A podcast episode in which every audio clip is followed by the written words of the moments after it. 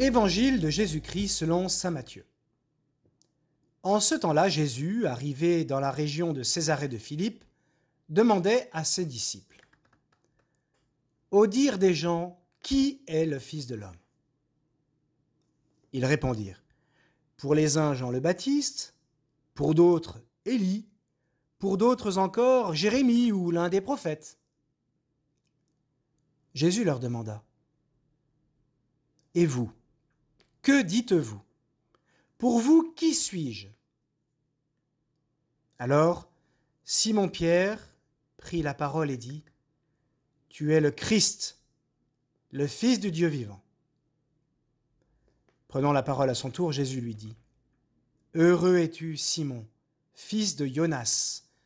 Ce n'est pas la chair et le sang qui t'ont révélé cela, mais mon Père qui est aux cieux, et moi je te le déclare, tu es Pierre, et sur cette pierre je bâtirai mon Église, et la puissance de la mort ne l'emportera pas sur elle. Je te donnerai les clés du royaume des cieux. Tout ce que tu auras lié sur la terre sera lié dans les cieux.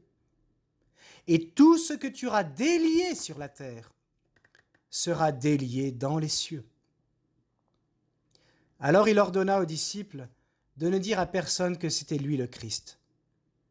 À partir de ce moment, Jésus commença à montrer à ses disciples qu'il lui fallait partir pour Jérusalem, souffrir beaucoup de la part des anciens, des grands prêtres et des scribes, être tué et le troisième jour ressuscité. Pierre, le prenant à part, se mit à lui faire de vifs reproches. Dieu t'en garde, Seigneur, cela ne t'arrivera pas. Mais lui, se retournant, dit à Pierre, Passe derrière moi, Satan. Tu es pour moi une occasion de chute. Tes pensées ne sont pas celles de Dieu, mais celles des hommes. Acclamons la parole de Dieu.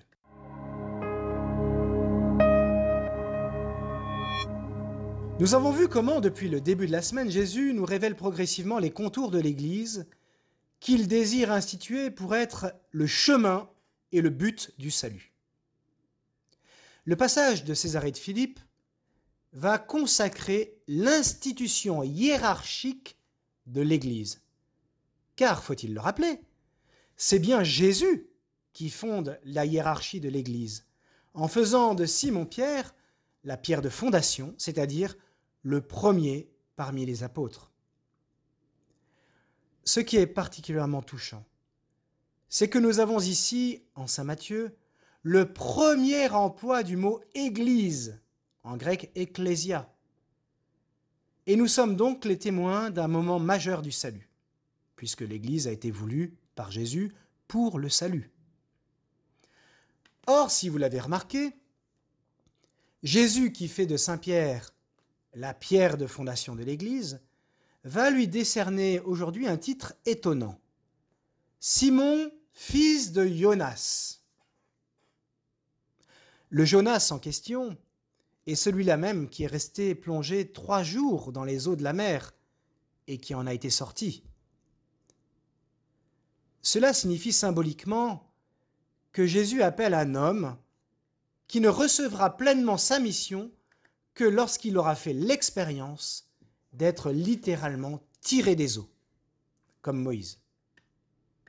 Or, quand Pierre a-t-il fait l'expérience d'être tiré des eaux? Eh bien précisément dans l'épisode que nous avons médité ce mardi, lorsqu'il a demandé de pouvoir marcher sur les eaux comme le maître, et qu'il a commencé à s'enfoncer dans l'eau, parce qu'il avait peur de la force du vent, et qu'il ne regardait plus Jésus. C'est à ce moment que Pierre, s'enfonçant dans les flots, lance cet appel sublime en direction de Jésus. Seigneur, sauve-moi Il me semble que Jésus ne veut confier à Pierre l'immense mission de conduire son Église qu'à partir du moment où celui-ci aura fait l'expérience d'être sauvé par lui, c'est-à-dire quand il aura fait l'expérience de sa miséricorde. Le chrétien, pour être authentiquement chrétien, doit faire personnellement l'expérience d'être miséricordier, si vous me passez l'expression. Quelle leçon d'humilité Dans l'Église, on ne reçoit adéquatement un pouvoir ou une mission que dans la mesure où l'on a préalablement fait l'expérience concrète de la miséricorde de Dieu. Et le lieu de la miséricorde, c'est précisément l'Église, corps du Christ.